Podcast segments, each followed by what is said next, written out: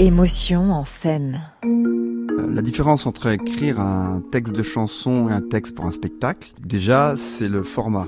Jérôme Rousselet, auteur et comédien, compagnie Pacapaz.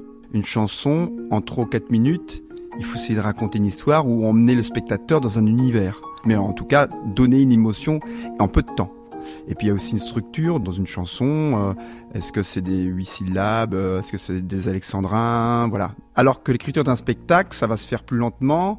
On développe un sujet, on veut raconter certaines choses, donc on, a un peu plus de temps. Et pour le coup, c'est des personnages qui vont peut-être prendre l'histoire. Alors qu'une chanson, j'aime pas trop ce terme-là, mais il faut une espèce d'efficacité en quelques mots, trouver euh, voilà ce que ça peut faire euh, évoquer comme image. euh. La chanson, c'est ça qui est quand même assez extraordinaire. Et après la musique qui va se greffer dessus, et puis les arrangements, c'est quand, oui, en 3-4 minutes, euh, on peut faire chanter euh, une bonne partie de la France ou, pas du tout.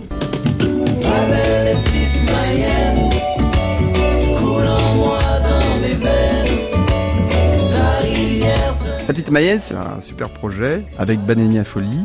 Ils cherchaient un parolier. Puis ils avaient envie d'écrire une chanson sur la Mayenne. Et comme moi, j'ai toujours eu envie d'écrire une chanson sur la Mayenne. C'est toujours un truc qui m'avait trotté dans l'idée. Donc du coup, ça s'est rencontré. Il m'est venu une petite ritournelle sur la Mayenne. Donc j'avais déjà écrit un petit peu, deux, trois petites choses. Et du coup, quand ils m'ont sollicité, euh, ça, ça s'est fait naturellement. ouais. Mais c'est souvent une phrase qui vient dans la tête, euh, comme la chanson sur la Mayenne, une petite phrase, et puis il y a un rythme dans la phrase. Et c'est ce rythme-là qui va entraîner autre chose. C'est l'inspiration, je sais pas comment ça vient, je sais pas où ça va m'emmener. Il y a une rime qui vient, je sais pas, ça veut pas dire forcément grand-chose, puis au bout d'un moment, ça prend forme. Ce que j'essaie de faire en général, c'est de faire en sorte que ce soit pas l'intellect qui prenne le pouvoir. Et j'ai remarqué que dès que je commençais à avoir euh, un petit filon comme ça, un truc qui sonnait bien, dès que j'essayais d'y mettre, ah, ça y est, ça va raconter ça, tchic, dès que mon intellect reprenait le dessus, c'était pas bon. Enfin, en tout cas, ça me convenait pas. Émotion en scène. Mais même pour l'écriture de théâtre, c'est ça.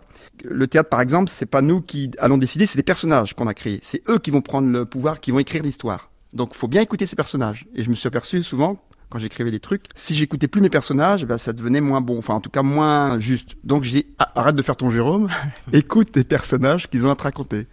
Et donc, c'est ça qui est amusant. Puis, on s'aperçoit qu'au bout d'un moment, ben, c'est juste si on prend pas des notes, quoi. Parce que les personnages, s'ils sont assez vivants, mais un peu comme une chanson, hein, si l'émotion elle est suffisamment claire, euh, c'est ce qu'on veut raconter, ben, on n'a plus qu'à prendre des notes et finalement on n'a plus qu'à écouter ce que nos personnages veulent nous raconter ou notre émotion sur le moment d'une chanson euh, veut nous raconter finalement.